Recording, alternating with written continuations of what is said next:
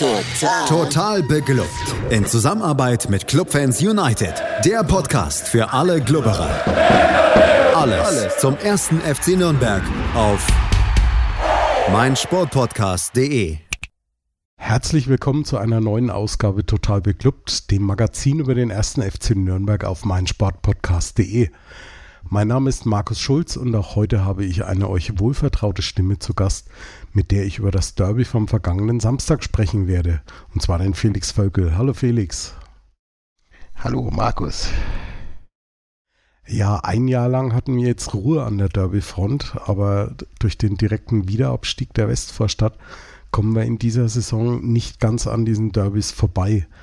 Der Spielplan der DFL hatte das erste gleich mal für unser allererstes Heimspiel am zweiten Spieltag vorgesehen. Felix, bist du jemand, der schon immer so richtig auf das Derby hinfiebert oder geht es dir eher so wie mir, dass man ja nicht so wirklich scharf drauf ist, so ein Derby zu erleben, weil der Club in der Vergangenheit ja wirklich eher selten mal gut ausgesehen hat? Das ist mal so, mal so, aber ich, ich fand auch letzte Saison habe ich es jetzt nicht so stark vermisst, weil einfach ähm, die letzten Jahre meistens gezeigt haben, vor allem auch zu Hause, bis auf 2016, dass die Spiele eher mau sind mit nicht so viel Kampfgeist und dann am Ende äh, Fürth eigentlich immer die Leistung zeigt, die man sich vom Club wünscht. Deswegen war es so Semi-Vorfreude eigentlich. Vor allem, weil es so früh in die Saison gefallen ist, man noch nicht genau wusste jetzt, wie spielt die Mannschaft zusammen mit den ganzen Neuzugängen und so weiter. Und trotzdem führt ja letzte Saison erste Liga gespielt hat und da vielleicht äh, ein paar bessere Gegner hatte als im Club. Deswegen sowohl die Vorfreude in den letzten Jahren wie auch, dass letztes Jahr überhaupt keins war, äh, war ein bisschen geringer. Dieses Mal ging es tatsächlich. Also ich habe mich so ein bisschen gefreut, aber wollte es auch nicht übertreiben, weil, wie gesagt, ist immer noch das gleiche Derby. Wir haben alle schon genügend schlechte Erfahrungen gesammelt. Ne? Schauen wir doch zu Beginn gleich mal auf die Aufstellung. Aufgrund der Verletzung von Lino Tempelmann, der wegen seines Bänderrisses im Sprunggelenk einige Wochen ausfällt, und des überraschenden Transfers von Esker Sörensen war Trainer Robert Klaus ja ohnehin dazu gezwungen, die Startelf ein bisschen zu verändern. Dazu hat er dann auch Thailand Duman noch zu Beginn auf der Bank gelassen und brachte für die drei den wiedergenesenen Johannes Geis, Florian Hübner und, also zumindest für mich ein wenig überraschend, Jens Kastrop. Hattest du ihn auf der Rechnung gehabt? Eigentlich nicht. Also ich hatte mir das ein bisschen angeguckt, vor allem nachdem Tempelmann jetzt äh, verletzt ist, ähm, wie man aufstellen könnte. Er war in meinem Kopf eine Option auf jeden Fall, aber ich hatte eher wahrscheinlich mit irgendwas mit Wegesser gerechnet oder sonstigen, aber anscheinend äh, scheint er sich gut im, in der Trainingswoche gezeigt zu haben und äh, auch gegenüber dem Trainer die richtige Einstellung gezeigt zu haben, dass er zu seinem ersten Startelf-Einsatz kam. Ja, entsprechend keinerlei sonstige Veränderungen dann. Im Tor Martinia, Viererabwehrkette mit Jammerer, Schindler, Hübner, der Sörensen ersetzte und Handwerker. Auf der 6 Geis, dazu Kastrop und Nürnberger auf den Achterpositionen, Müller-Daly auf der 10 und im Sturm dann Daferner und Dua, wie alles ja eigentlich so zu erwarten war. Das Stadion war leider nicht ganz ausverkauft. Die Oberränge in der Südkurve sind leider leer geblieben. Insgesamt waren es, glaube ich, 41.204 Zuschauer. Die aktive Fanszene hatte eine tolle Choreo wieder initiiert mit dem Titel Größer als ihr, größer als alles. Und dementsprechend, ja, war die Stimmung schon vor dem Spiel so richtig Derby-like, auch wenn das Wetter nicht so wirklich mitgespielt hat. Es war ja ein bisschen regnerisch, hatte immer wieder mal die Schleusen geöffnet. Aber so die Stimmung, was, was so rübergekommen ist, wir waren ja beide leider nicht im Stadion, aber das kam schon ganz gut rüber, oder? Ja, definitiv kam das auch äh, im Fernsehen gut rüber. Ähm, vor allem die Choreografie und auch die Stimmung war ja vor dem Spiel schon mega gut.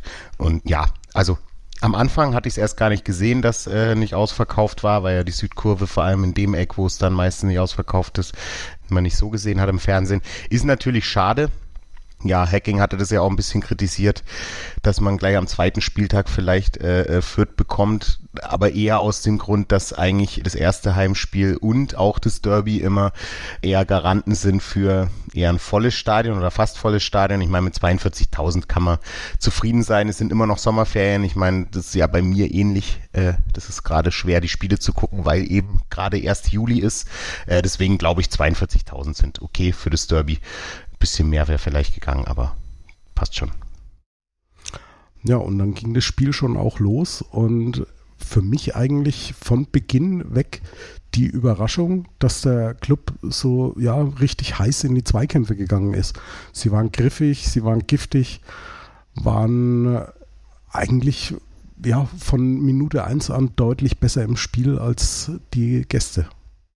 Ja, definitiv. Also man hat von Anfang an gemerkt, dass sie auf jeden Fall gut eingestellt waren und dass im Prinzip sie das gezeigt haben, was normalerweise vor allem von Minute eins an unsere Nachbarn aus der Westvorstadt immer zeigen, und zwar äh, Kampfgeist und dass sie eben das Derby gewonnen, gewinnen wollen und äh, eben auch ein Derby spielen, was ja in den letzten Jahren vor allem bei uns öfter nicht der Fall war und wir so ein bisschen vor allem am Anfang äh, äh, laissez-faire angefangen haben und dann wurde das auch nicht so besser, aber diesmal sind sie ja wirklich in jeden Zweikampf rein, haben auch teilweise jeden Zweikampf gefeiert, haben ihnen eigentlich keinen Raum gegeben und konnten somit eigentlich sehr viel Druck aufbauen, der dann auch in Offensivaktionen geendet ist. Wollen wir so weit gehen zu sagen, dass der Club die Fürth-Rolle übernommen hat oder zumindest so gespielt hat wie Fürth sonst in den Derbys? Ja, zumindest die aus den letzten Jahren, würde ich sagen. Ja, die, die erste Szene, die daraus entstanden ist, war schon noch in der zweiten Minute, als Hübner Ache an der Seitenlinie bedrängt hat und einen Einwurf rausgeholt hat. Und da hat man schon gemerkt, jo, die sind heiß. Also ich war wirklich extrem positiv überrascht. Und schon wenige Sekunden später gab es dann den ersten Kopfball von Dafana war es, glaube ich, nach Jamara-Flanke, den er aber nicht so wirklich druckvoll auf die Bude dann gekriegt hat und Linde konnte den dann abfangen. Aber es war schon so ein erster Fingerzeig in meinen Augen. Ja, definitiv. Also wie gesagt, man hat von der ersten Minute angemerkt, dass sie auf jeden Fall auch ähm, offensiv spielen, dass sie halt sehr, sehr aggressiv im Spiel sind und dass sie das Spiel auch gewinnen wollen.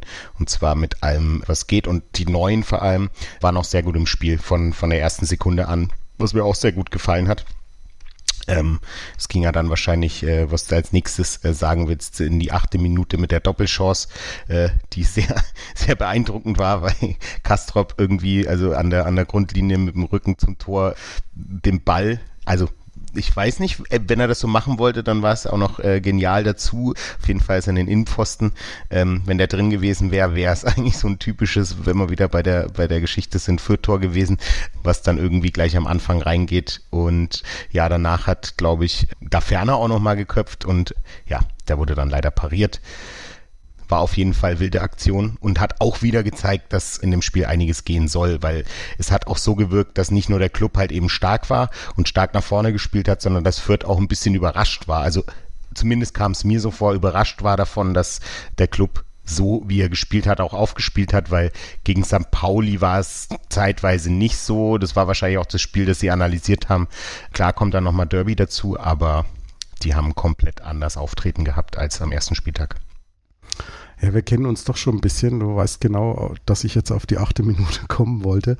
Also die, die Szene von Kastrop, das war schon so, so im ersten Moment, da habe hab ich gedacht, naja, da, da passiert jetzt eh nichts und dann spielt er den Ball nochmal so über, sein, über seinen Kopf hinweg Richtung Tor und das Ding geht an den Innenpfosten, da habe ich dann auch gedacht, Puh, also wenn er das wirklich so geplant hat, dann, dann wirklich mal Hut ab, weil das war wirklich eine geniale Szene und hätte eigentlich schon die Führung verdient gehabt in meinen Augen.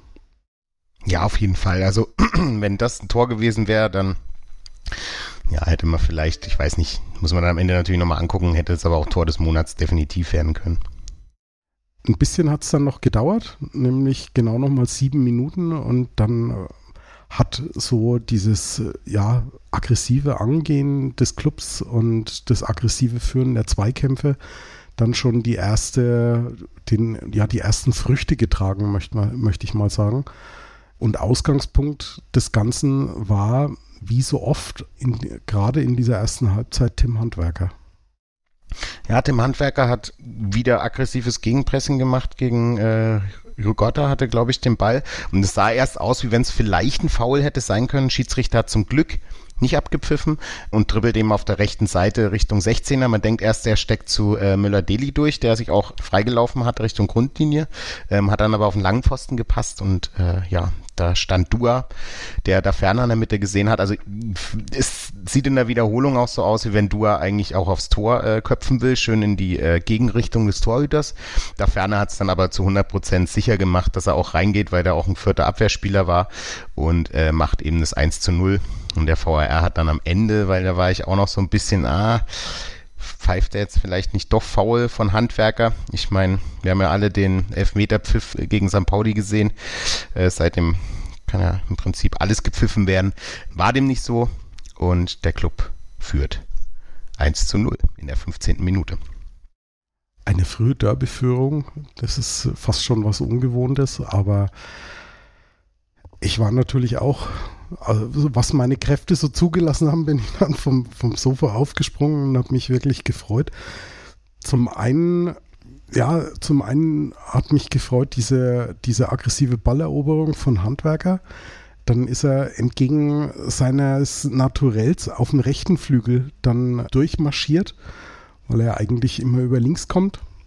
Hat die Vierter vielleicht dadurch auch noch ein bisschen verwirrt und dann eine wunderschöne Flanke geschlagen. Wir kritisieren ihn ja wirklich regelmäßig und, und oftmals auch vielleicht ein bisschen hart, aber der, da hat er wirklich eine, eine schöne Flanke reingebracht.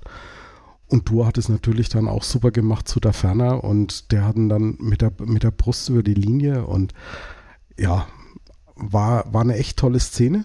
Dann ja, hatte ich so den Eindruck, als sind, sind beide eher so ein, ein Stück weit in, in Lauerstellung. Also Fürth war ein bisschen, ja, möchte fast schon sagen, geschockt ob des Rückstandes und der Club hat erstmal so ein kleines bisschen abgewartet. Ja, auf jeden Fall. Das war erstmal das 1 zu 0. Damit hat man eigentlich genau das, was man in der ersten Viertelstunde quasi unbedingt wollte, dass man mit den Chancen gezeigt hat, bestätigt. Natürlich wäre es noch besser gewesen, weiter so zu machen, damit man vielleicht ein schnelles 2 zu 0 macht. Aber insgesamt war es auf jeden Fall nach der ersten Viertelstunde absolut verdient. Dann sind sie ein bisschen nicht so wie in der zweiten Halbzeit, da kommen wir wahrscheinlich noch zu, aber so ein bisschen eher in die, in die, in die Lauerstellung gegangen. Und dann ist es so, weiß nicht, so zehn Minuten ein bisschen vor sich hingetrudelt. Ich glaube, es gab noch eine Rudelbildung, genau zwischen Kastrop und Arche, aber ansonsten nicht so viel ein paar Fouls, die auch zu gelb wurden. Und das ging dann eigentlich so bis, bis äh, zur Freistoßchance von Geis in der 31. Minute. Die sehr, sehr schön war. Ähm, man hat es ja schon gegen Arsenal gesehen, da hat er auch einen äh, wunderbaren Schuss gemacht, war kein Freistoß, aber anscheinend scheint er vielleicht seine alte, alten Künste, die ja immer von allen Moderatoren ähm, immer wieder erwähnt werden und wir immer köstlich drüber lachen, weil in den letzten zwei Jahren, wenn man ehrlich ist, es halt leider nicht so oft vorkam, war aber wieder ein guter Freistoß und ja, ich hoffe, dass das natürlich so weitergeht bei ihm. Ja, ich glaube, das würden wir uns alle wünschen, wenn bei Johannes Geis nicht nur seine Fernschüsse jetzt wieder entsprechend funktionieren, sondern auch allgemein seine Standards, für die er immer von Sky entsprechend abgefeiert wird. Und da ja, würde der Mannschaft richtig gut tun. Ja, ich, die, vielleicht die Fernschüsse nicht, trotzdem nicht so oft ansetzen. Wir wissen ja, wie oft das klappt, auch so von der Wahrscheinlichkeit, aber bei den Freistößen, da wäre ich auf jeden Fall Riesenfan von. Ja, zum Thema Fernschüsse, schöne Grüße an Florian Zenger, der hätte mit Sicherheit die, die ein oder andere Statistik für uns parat, dass das sowieso sehr wenig erfolgsversprechend ist. Ja, der Club hat dann, hat dann für mich weiter schön nach vorne gespielt. Hat auch dann teilweise ein paar tolle Kombinationen gehabt. Unter anderem in der 38. Minute über Nürnberger Kastrop und Möller-Deli. Als Möller-Deli dann zur Tour abgelegt hat und der dann knapp am Förderkasten vorbeigeschlänzt hat. Und in der Phase hatte ich so ein bisschen den Eindruck, als dass der Club jetzt auch versucht, mehr das Kombinationsspiel einzusetzen, was eigentlich Fürth von Beginn an gemacht hat, weil die hatten ja doch versucht, spielerisch das Derby anzugehen und hat nicht so hundertprozentig funktioniert, aber das Ergebnis war dann mehr oder minder, dass in den letzten Minuten der ersten Halbzeit dann gar nicht mehr so viel zustande kam auf beiden Seiten. Ja, das stimmt, aber es war eigentlich auch gut zu sehen, dass im Prinzip der Club eigentlich fast die ganze erste Hälfte äh, Fürth im Griff hatte. Also klar, wie du auch sagst, die haben es versucht spielerisch zu lösen, aber dadurch, dass der Club eben so aggressiv auf jeden Ball gegangen ist, wurde daraus halt nichts. Da gab es auch eine Szene ähm, in der ersten Halbzeit, ich weiß nicht mehr in welcher Minute das war, in der Sportschau kann man das auch nochmal nachgucken. Da will der Torhüter eigentlich im Aufbauspiel mit dem Abwehrspieler äh, den Ball nach vorne spielen, spielt ihn dann nach links auf den Linksverteidiger und da fängt Nürnberg schon an anzugreifen und erobert sich halt den Ball.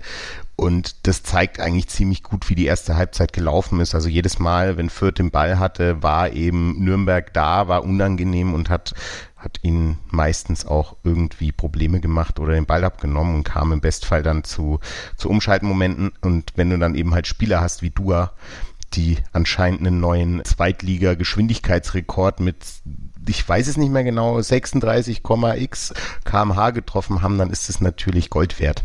Vor allem in Umschaltmomenten. Ja, eine Szene ist mir jetzt noch in Erinnerung, beziehungsweise kommt wieder in Erinnerung. Und zwar war eine Szene, als der Vierter Torwart den Ball lang auf Rigotta gespielt hatte und der dann mehr oder minder im 1 zu 1 auf Martinia zugelaufen ist, beziehungsweise auf den Ball zugehen wollte, aber Martinia dann entsprechend schon da war und im, im Stile eines, ja, fast schon Manuel Neuers den Ball entsprechend dann pariert hat. Es war auch nochmal eine Szene, wo, wo er von der Mannschaft gefeiert wurde und aber auch so richtig vom, vom gesamten Publikum. Ja, also Christian Martinia, also da kommen wir wahrscheinlich vor allem in der zweiten Halbzeit auch nochmal dazu in der Fürth ein bisschen mehr versucht hat, ein bisschen mehr zu Chancen kam. Also hat ein Bombenspiel gemacht. Im Prinzip auch der Fürther Torhüter. Aber für uns wahrscheinlich ein bisschen mehr interessant, Christian Matenia, also auch in der Szene erscheint wieder in Topform zu sein und da freue ich mich auch richtig, weil er letzte Saison ja auch einer der besten Torhüter in der zweiten Liga war und wenn er weiter so die Leistung auf den Platz bringt, wie auch im Derby jetzt, dann kann das auch diese Saison gerne wieder in die Richtung gehen. Das war auf jeden Fall schon mal ein guter Ansatz. Ja, so blieb es dann nach einer aggressiv geführten ersten Halbzeit erstmal beim 1 zu 0. Und wir sind dann gleich zurück und blicken dann auf die zweite Halbzeit des Derbys gegen die Spielvereinigung Kräuter Fürth, gleich bei Total Beklubbt auf meinsportpodcast.de. Willkommen zurück bei Total Beklubbt und meinem Gast Felix Völkel.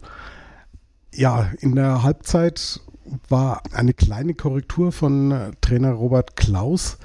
Und zwar hat er Jan Jamarat, der in meinen Augen bis dahin auch wieder ein richtig gutes Spiel gemacht hatte, in der Kabine gelassen, was aber wohl mehr oder minder eigentlich seiner Verwarnung geschuldet war. Ne? Also das hat er, glaube ich, auch in der, in der Pressekonferenz gesagt, dass die Fürther sehr viel über unsere rechte Abwehrseite angegriffen haben und ja, Jamara eben dann vielleicht nicht ganz so unbefreit in, in 1 zu 1 Duelle hätte gehen können und für ihn kam Enrico Valentini, aber in dem Fall kann man sagen, war kein großer Bruch irgendwie im Spiel zu entdecken oder ging es dir da anders? Ja, und ich, ich kann mir eigentlich auch fast nicht vorstellen, also klar, Valentini ist gerade eher auf der Nummer zwei auf seiner äh, Position, aber vor allem im Derby gegen Fürth kann man ihn definitiv bringen, auch in der Halbzeit, eigentlich auch in der Startelf, ist nochmal auch eine Person, die von hinten nochmal ein bisschen die Mannschaft auch anweist, vielleicht nochmal ein bisschen äh, an, an anführen kann, dass äh, sie auch zum Tor kommt. Ich meine, er war ja nicht umsonst Kapitän und deswegen fand ich den, den Wechsel gut. Der Wechsel war, soweit ich das weiß, eben auch wegen der Verwarnung. Ähm, ansonsten wäre er vielleicht später erst gekommen oder, oder gar nicht, wobei ich das mir fast nicht vorstellen kann, vor allem bei einem Valentini im Derby. Und ja, wie du schon gesagt hast, also man hat es nicht weiter gemerkt. Also klar war in der zweiten Halbzeit der Club ein bisschen defensiver, aber das spricht ja dann eigentlich eher für Valentini, wenn vor allem auch Fürth immer über seine Seite kam oder nicht immer, sondern oft über seine Seite und wir trotzdem zu Null gespielt haben, dass es auf jeden Fall auch eine gute Wahl war, ihn einzusetzen. Und er hatte auch die eine oder andere Szene nach vorne, so unter anderem in der 48. Minute, als er von rechts an den zweiten Pfosten geflankt hat und Hübner da vorne stand. Und da hat ehrlich gesagt auch nicht viel gefehlt, dann wäre das Ding zum 2 zu 0 drin gewesen, ne? Ja, das war leider, glaube ich, eine der Szenen, die ich nicht mehr sehen konnte, dank äh, Sky-Ausfall. Ähm, Sky-Opfer. dank Sky-Ausfall äh, war ich einer der, der Sky-Opfer, die leider äh, das nicht sehen konnten. Aber ich habe es äh, im Ticker verfolgt und es klang gut. Ja, nach dieser Szene hatte ich dann so ein bisschen den Eindruck, als nimmt der FCN so ein bisschen auch den Fuß vom Gas, was ja eigentlich auch nicht weiter verwunderlich war, weil das Tempo und die Aggressivität, mit denen sie in den ersten 45 Minuten gespielt haben, das kannst du halt gegen eine, eine starke Mannschaft eigentlich gar nicht so weiter durchziehen. Und ja, sie haben sich dann ein Stück weit immer mehr hinten reindrängen lassen. Du hast jetzt da einige Szenen vielleicht nicht so hundertprozentig gesehen, aber wie, wie war so dein Gefühl? Hattest du Angst, dass das Fürth da jetzt noch kommen könnte und das Spiel irgendwie nochmal dreht? Ja, vor allem, weil wir 1-0 geführt haben.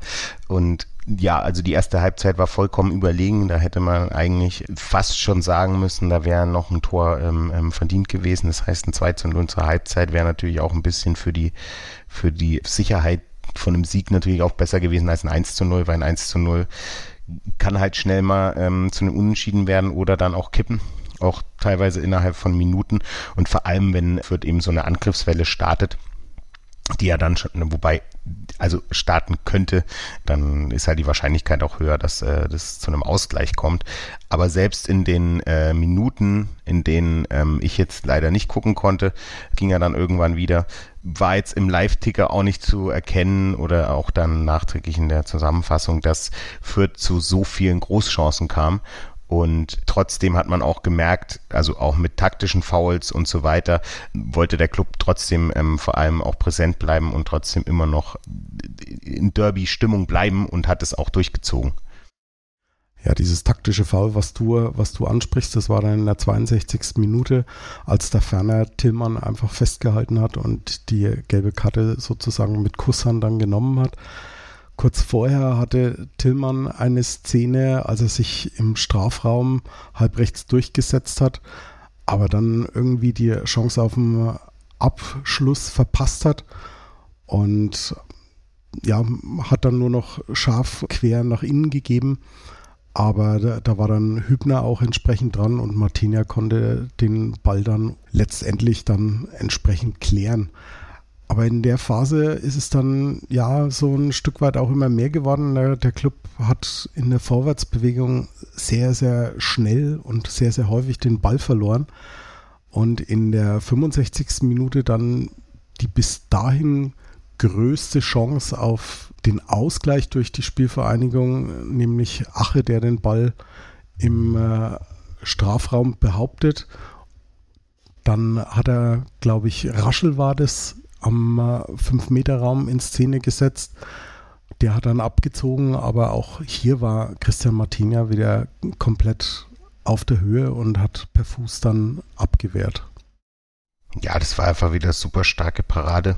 Also wenn der reingeht, vor allem nach den Minuten, in denen Fürth ja schon ein bisschen mehr gemacht hat, der Club passiv war, weiß ich nicht, wie das weitere Spiel verlaufen wäre so ist es natürlich genau das Gegenteil gewesen. Es hat immer noch mal ein bisschen mehr motiviert.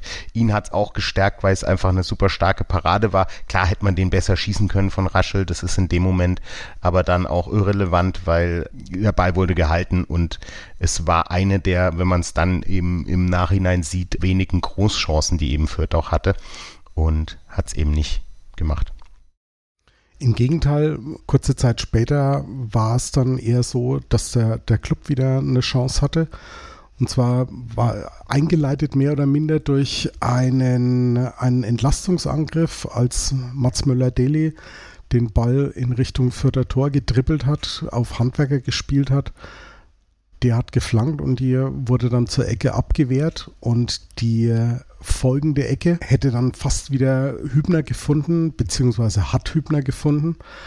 Und er hat dann auf die rechte Ecke den, den Ball geköpft, aber Linde war ziemlich schnell dann wieder unten und hat das Gegentor verhindert. Und dann, ich glaube nur eine Minute später, kam ein Dreierwechsel beim ersten FC Nürnberg, als nämlich dann Robert Klaus mehr oder minder die komplette Offensive einmal auf links gedreht hat. Ja, also Erstmal ganz kurz noch zu, zu Hübner. Das war ja die zweite Szene äh, mit einem Kopfball von ihm. Ich hoffe, dass er auch weiter im Kopfball stark bleibt, weil mit äh, Sörensen haben wir auch einen verloren, der gerne mal per Kopf auch bei einer Ecke eben äh, gefährlich wurde am Tor. Und das gefällt mir eigentlich gut. Also Schindler hatte ja auch letzte Saison seine, seine, seine Tore gemacht mit, mit Kopfbällen, aber es ist natürlich auch gut, wenn da noch ein zweiter Innenverteidiger ist, der das kann und anscheinend ist Hübner da echt, echt begabt in der, in der Disziplin, weil der war auch sehr platziert, also unten rechts in der Ecke und hätte auch sehr, sehr gut reingehen können. Und dann hast du eben von dem Wechsel gesprochen, wo ich mir auch ganz kurz gedacht habe, hm, okay, also einmal die ganze Offensive austauschen, aber es hat ja auch so gewirkt, wie wenn es ähm, auf jeden Fall auch ein Plan war, der, der, der, der nicht äh, spontan kam, sondern ähm, den er sich sehr, sehr gut überlegt hat und eben da auch umgestellt hat auf äh, 5-4-1, was auch meiner Meinung nach sofort gewirkt hat und man hat gemerkt, dass der Club wieder mehr Spielzugriff bekommen hat. Genau genommen war es so, dass Jens Kastrop rausging und dazu auch noch Daferna und Dua. Für sie kamen dann ins Spiel Thailand Duman, Erik Wegesser und Manuel Winsheimer. Und Thailand Duman hatte dann auch schon kurze Zeit, also im Prinzip wenige Sekunden nach seiner Einwechslung auch schon die erste Aktion, als er nämlich den Fürther Torhüter mit einem Schrägschuss zur Parade gezwungen hat. Und ich bin da also auch komplett bei dir. Das war vom, vom Trainer genauso geplant, dass er dann eben auch das System entsprechend umstellt und einfach versucht hat, das Zentrum ein bisschen dichter zu machen gegen die vierte Angriffe und hat relativ schnell dann auch gewirkt. Und kurze Zeit drauf musste er allerdings dann schon wieder wechseln, nämlich Johannes Geis musste dann aus der Partie raus. Ja, der war anscheinend angeschlagen. Also was man dazu sagen muss, es war jetzt nicht so, dass Fürth nicht mehr zu Chancen kam, aber man hat gemerkt, dass der Club eben wieder mehr Zugriff hatte. Es war noch ein bisschen hektisch, aber genau mit Fofana kam dann eben nochmal äh, eine, eine frische Kraft rein für den angeschlagenen Johannes Geist, der eben den auch die Sechs übernommen hat, die er anscheinend dann auch gut spielen kann. Das war ja so ein bisschen die Frage mit Tempelmann-Verletzung und auch schon den Wünschen vorher nach einem eher defensiven Sechser, ob das nicht Fofana auch machen könnte. Anscheinend kann er das.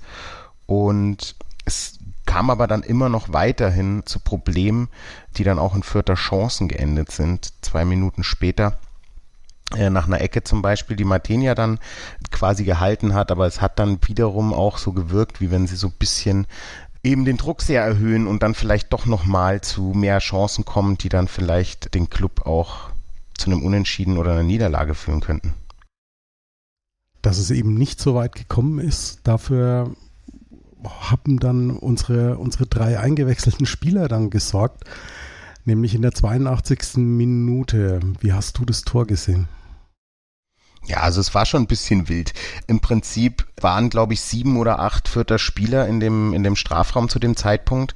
Ähm, und es war eine Kombination. Ein Wegesser kam von links, liegt dann eben auf Duman im Strafraum und der liegt rüber zu Winsheimer, der äh, komplett frei vorm Tor steht. Und wie gesagt, es waren sieben oder acht vierter Spieler zu dem Zeitpunkt um diese drei Spieler herum.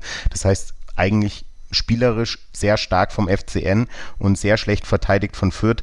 Ich denke, wenn es andersrum gewesen wäre, dann würden wir jetzt auf jeden Fall zehn Minuten uns über das Abwehrverhalten des FCNs unterhalten. Sowas natürlich super und vor allem im richtigen Moment, weil ja da schon 20 Minuten eher Fürth am Drücker war. Jetzt nicht konsequent, weil sie eben nicht so viel Chancen hatten, dass man sagen kann, okay, es wäre jetzt auch verdient gewesen, unbedingt den Ausgleich zu schaffen, aber äh, es war auf jeden Fall im richtigen Moment für den FCN, eben den Sack so ein bisschen zuzumachen in der 81. oder 82. Minute und vor allem, also das kann man dann im Nachhinein natürlich äh, schlecht sagen, aber oder gut sagen, man weiß es nicht genau, aber prinzipiell hat natürlich dann äh, auch der Trainer ein sehr gutes Händchen gehabt, wenn eben alle drei, die er eingewechselt hat, an dem 2 zu 0 beteiligt sind. Und natürlich freut es auch für Spieler, die eben auch von der Bank kommen, dass sie ihr erstes Saisontor gemacht haben ähm, in Form von Winsheimer, der sich natürlich auch sehr gefreut hat.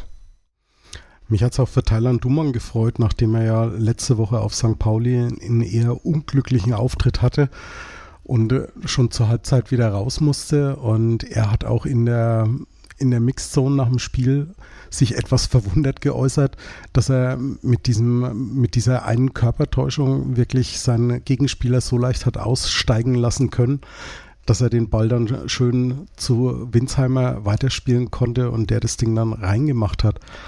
Und ja, irgendwie hatte ich dann den Eindruck, mit, mit dieser Explosion, dieser Jubelexplosion eigentlich im, im ganzen Stadion, war irgendwie die Luft aus dem Spiel dann mehr oder minder schon raus, ne? Ja, also ich denke, dass die Förder dann selbst gemerkt haben, weil eben in dem Sinne nur noch zehn Minuten zu spielen waren, ähm, es 2 zu 0 steht und vor allem die Aggressivität der Nürnberger ja nicht wirklich abgenommen hat. Sie sind ja nur ein bisschen weiter nach hinten und sie nicht wirklich zu Chancen kamen, dass wahrscheinlich das heute nichts mehr wird. Es gab dann ja noch vier Minuten Nachspielzeit. Hm. Die Vierter haben immer noch mal probiert, irgendwie nach vorne zu kommen, aber nicht mehr so zwingend wie vorher. Und ja, im Prinzip war der Wille so ein bisschen gebrochen. Also es war zu merken, dass für sie auch von der, von der, von der Überzeugung der Motivation einfach der Sack zu war. Dementsprechend sind dann noch zwei Minuten nachgespielt worden. Entschuldigung, es waren sogar vier Minuten. Das habe ich jetzt gar nicht mehr so auf dem Schirm gehabt. Aber dann hat der Schiedsrichter abgepfiffen und ja, was dann war, war eher so diese, diese kollektive Feierlaune im ganzen Stadion. Selbst der Trainer, der wirklich sein, sein erstes Derby mit ja, fast vollem Haus sozusagen erlebt hat, ist dann erst einmal in Jubelpose ausgebrochen und dann ging es natürlich für allesamt erstmal in die Kurve und dann entsprechend den Sieg zu feiern. Ja, und vor allem, wenn man halt überlegt, also 2016 gab es das letzte Mal einen Derby-Sieg. Das klingt jetzt vielleicht, also auch dadurch, dass die eben äh, ein Jahr in der ersten Liga gespielt haben, vielleicht nicht so lange. Wenn man dann aber auch nochmal guckt, wann der letzte Sieg davor war, dann ist es schon sehr lange. Also es ist bisher in der, in der, in der, in der Historie, vor allem in den letzten ja, paar Jahrzehnten nicht so oft passiert, dass der Club da gewonnen hat und vor allem so überzeugende Leistung gezeigt hat. 2016, vor allem zu Hause, war es soweit und deswegen war vor allem die haushohe Überlegenheit, also was die vor allem in der ersten Halbzeit gezeigt haben, halt mega, mega gut und bringt vor allem jetzt nochmal einen Schub für die Saison, auch für das, was quasi so ein bisschen als Saisonziel ausgegeben wurde besser zu spielen als letzte Saison. Ähm, eben auch realistisch erscheinen lässt, was ja bei manch, manchen schon äh, nach dem ersten Spiel komplett zerstört wurde und äh, übertrieben gesagt der Abstiegskampf eingeleitet wurde, was natürlich auch Quatsch ist. Aber so konnten vor allem, und das war das Schöne für mich, die Neuen mal zeigen und das war auch definitiv die Offensive, dass sie es können dass da auf jeden Fall eine Entwicklung da ist, im Unterschied zu letzten Jahr, weil das war ein Riesenproblem für uns und wir da irgendwie ein bisschen variabler sind, eben auch, weil wir einen Dua haben, der eben super schnell ist, der anscheinend jetzt schon mit da ferner gut zusammen kombinieren kann, ein Möller-Deli, der da gut reinpasst und dass wir vor allem auch so ein Derby mental spielen können und das äh, von der Überzeugung auch machen. Und wie gesagt, vor allem die ersten 45 Minuten waren halt einfach super gut. So müsste man eigentlich immer jedes Derby spielen. Und dann, dann würde wahrscheinlich der Club auch einfach mal öfter gewinnen. Dann haben wir ja schon mal den ersten Wunsch für die Rückrunde dann angebracht. Und wir unterhalten uns dann gleich noch weiter über die Auswirkungen des Spiels. Wie geht es beim FCN weiter und so den einen oder anderen Wechsel im, im Kader haben wir auch noch kurz zu besprechen. Das alles gleich bei Total Beklubbt auf meinsportpodcast.de. Wie viele Kaffees waren es heute schon? Kaffee spielt im Leben vieler eine sehr große Rolle. Und das nicht nur zu Hause oder im Café, sondern auch am Arbeitsplatz. Dafür gibt es Lavazza Professional. Kaffee am Arbeitsplatz, der genauso lecker schmeckt wie in eurem Lieblingscafé. Die perfekte Kaffeelösung für jede Art von Unternehmen. Klein, mittel, groß. Ihr habt auf jeden Fall einen Kaffee, der schmeckt. Die richtige Motivation für eure Arbeitstage. Alle Infos zu Lavazza Professional findet ihr auf lavazzapro.de mit allen Kaffeelösungen für euer Büro. Wir sind zurück bei Total Beklubbt und mein Gast ist noch immer Felix Völkel. Ja, Felix, der erste Derby-Heimsieg seit dem 26. Februar 2016 ist also endlich mal wieder eingetütet. Und vor allem hat der Club endlich einmal das gezeigt, was er so oft in der Vergangenheit im Derby hat vermissen lassen.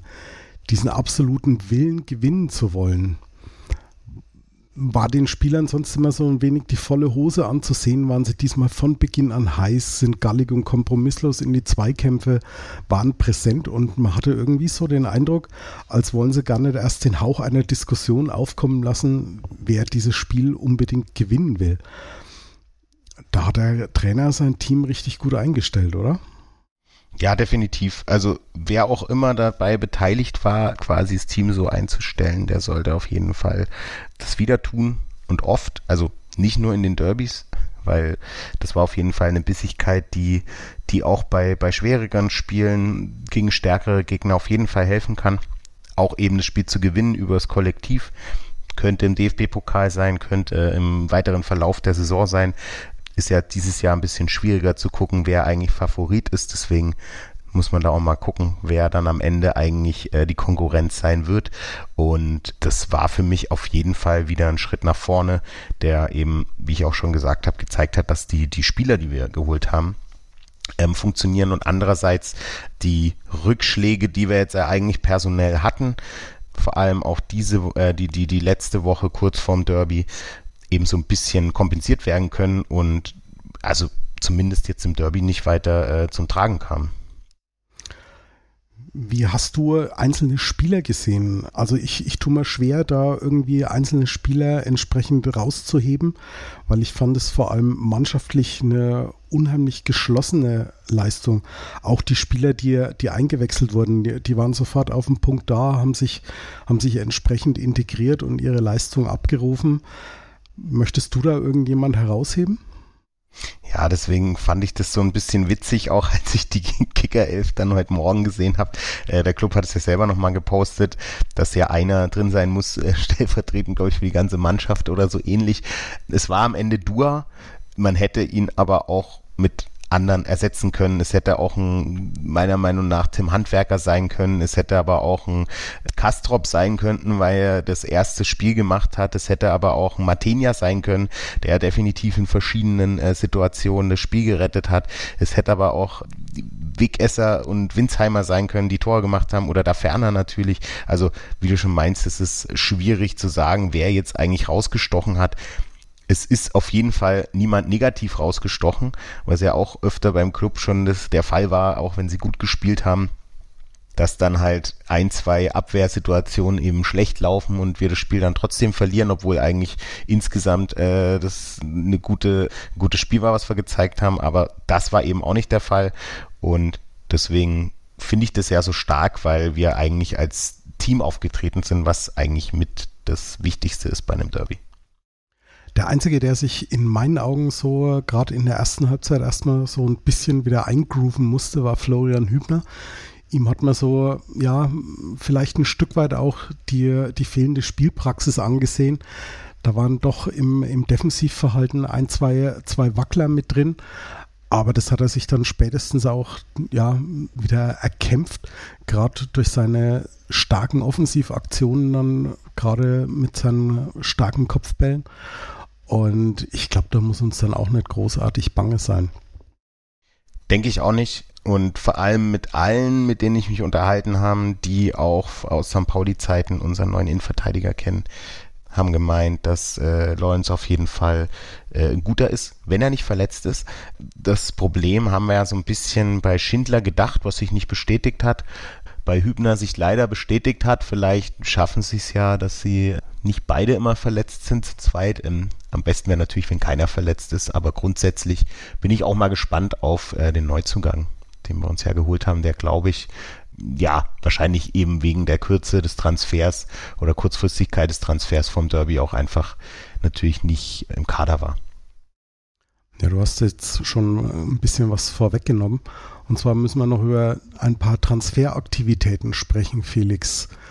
Wir haben es eben schon angesprochen, Esker Sörensen ist unter der Woche überraschend, also zumindest für mich sehr, sehr überraschend, zu Sparta Prag gewechselt. Dem Vernehmen nach gab es wohl eine Million Euro für den FCN. Warst du da auch überrascht oder hattest du mit sowas noch gerechnet? Also ich sag mal so, ich hatte damit gerechnet, dass es noch Transfers geben wird. Also Scheffler war ja dann so ein bisschen schon vorangekündigt. Das haben wir sich ja fast gedacht, vor allem bei den äh, sieben Stürmern, die wir zu dem Zeitpunkt noch hatten. Wer es dann am Ende wird, es sollte ja Schuranov werden, aber da hat der Club anscheinend zu viel Geld gewollt, aktuell noch.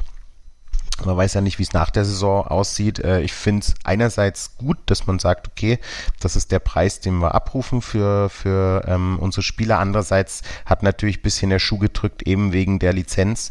Und da musste man quasi auch noch verkaufen. Dass es am Ende Sörensen geworden ist, hat mich ein bisschen überrascht weil den hatte ich nicht auf dem Schirm als potenzieller Abgang, ist aber eigentlich okay. In dem Sinne würde ich sagen, es ist okay. Sörensen, vor allem, wenn ich jetzt auf die Clubzeit zurückblicke, war, Jakob hatte das, glaube ich, auch nochmal gesagt, diese Tage vor allem immer stark, wenn er einen Routinier neben sich hatte, der eben ihm ein bisschen Stabilität gegeben hat. Es war zum Beispiel Markreiter oder jetzt auch Schindler. Also Schindler Sörensen hat sehr gut funktioniert aber trotzdem ein guter Zweitligaspieler. Also es ist, er ist ersetzbar. Anscheinend setzt man auf Fofalla auch so ein bisschen Hoffnung, dass er auch eben guter Innenverteidiger beziehungsweise anscheinend auch defensiver Sechser sein kann beim Club und hat so halt auch mit Lawrence einen Neuzugang dann eben einen, der ein bisschen routinierter ist. Ich bin sehr gespannt. Ich fand es ein bisschen schade, weil ich es eben nicht erwartet hatte, aber ich würde sagen, das bricht uns jetzt nicht das Abwehrgenick und hat man ja am Wochenende gesehen. Wir können anscheinend auch so zu Null spielen. Ja, ich glaube auch, dass wir, dass wir da zum einen eben was machen mussten, weil wir eben für die Lizenz noch, noch ein bisschen Kohle nachweisen mussten. Und ich, ich habe Esker Sörensen als sehr sympathischen Spieler immer, immer geschätzt. Und aber muss jetzt auch andererseits sagen, es ist vielleicht der Abgang, der am wenigsten schmerzt, weil er, denke ich, am, am einfachsten zu ersetzen ist. Zum einen haben wir eben mit Florian Hübner noch einen guten Innenverteidiger auf der Bank. Fofana ist noch da, James Lawrence glaube ich auch, dass das ein ja, erfahrener und auch guter Ersatz ist. Und von, von daher hätte es mir mehr wehgetan, wenn wir, wenn wir einen Fabian Nürnberger abgegeben hätten oder gar einen Mats Möller-Deli. Ich glaube, da ist die Nummer schon eindeutig besser. Dazu hat sich auch im Sturm noch ein bisschen was getan. Wir, wir haben endlich unseren Topverdiener des Kaders von der Gehaltsliste bekommen, nämlich Manuel Scheffler, der zu Dynamo Dresden gewechselt ist.